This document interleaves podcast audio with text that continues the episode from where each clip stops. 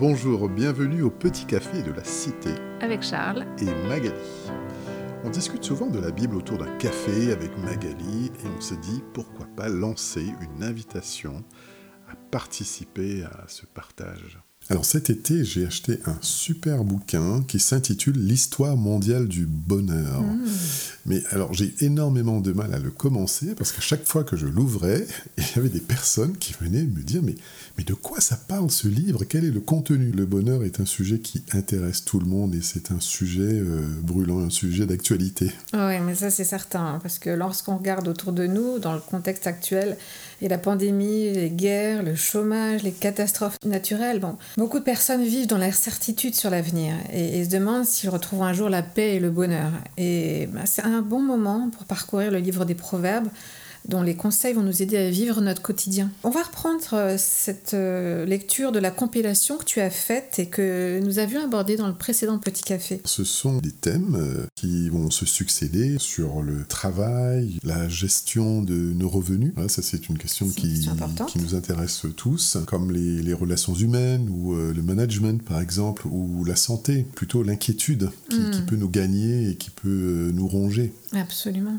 Alors, donc le travail, un sujet important. L'activité te donne ton pain.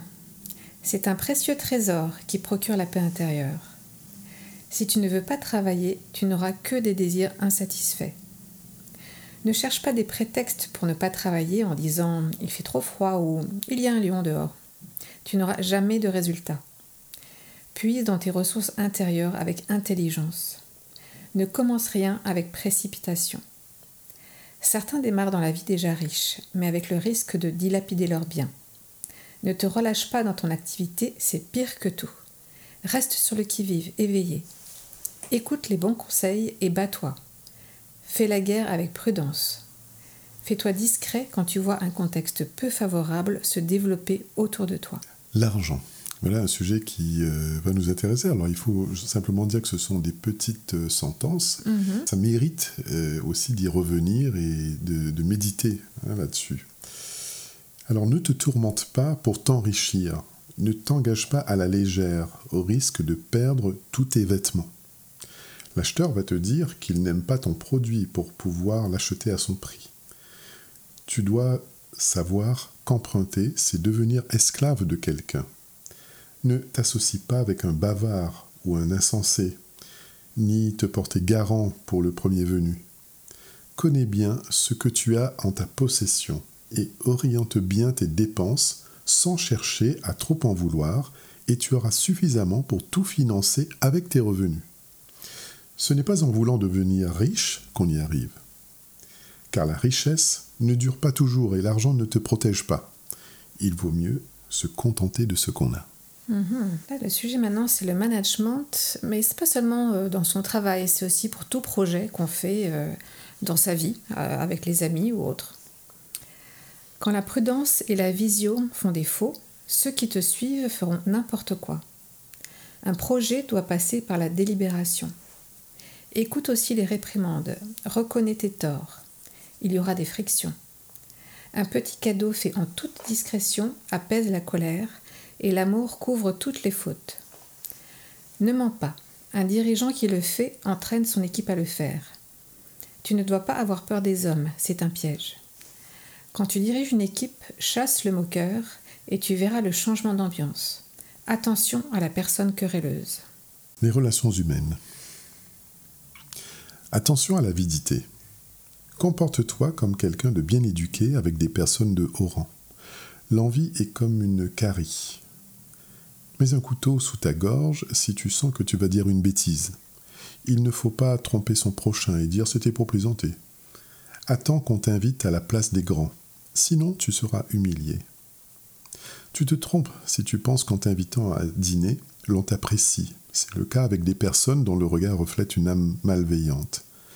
Il y aura des conséquences pour toi. Ne crois pas tout ce qu'on te dit.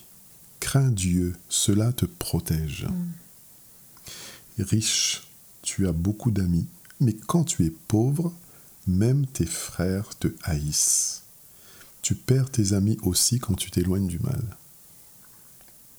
On peut comprendre ton chagrin. Les vrais amis te feront mal en te disant les choses vraies. Leurs conseils peuvent être aussi affectueux et doux comme le miel. Ne passe pas trop de temps loin de chez toi. Partager sa joie avec des inconnus n'est pas un partage. Entretiens des relations avec tes proches, tes amis et les amis de ton père.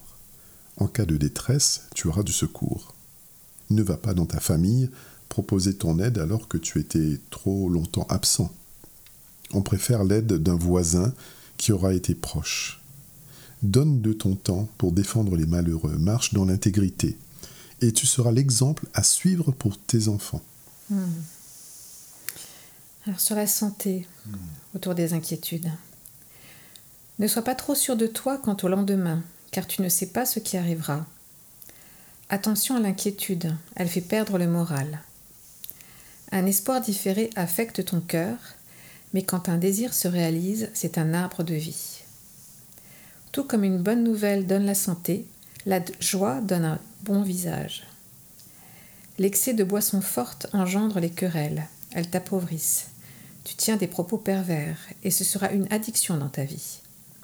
Un cœur calme, c'est la vie du corps, la santé. Si ton cœur est joyeux, tu tiendras même dans la maladie. Je trouve que c'est euh, vraiment euh, extraordinaire de pouvoir lire euh, tous ces petits versets mis bout à bout. Et je relis de temps en temps ces textes, mm. justement avant d'aller au bureau ou à la banque. Parce que cela me donne aussi des, bonnes perspectives et, me renouvelle dans ma pensée. Alors, si vous souhaitez avoir ce texte... N'hésitez pas à laisser un commentaire sur la page Facebook ou Instagram de l'Église La Cité Paris. En tout cas, on vous dit à bientôt. Oui, à très bientôt.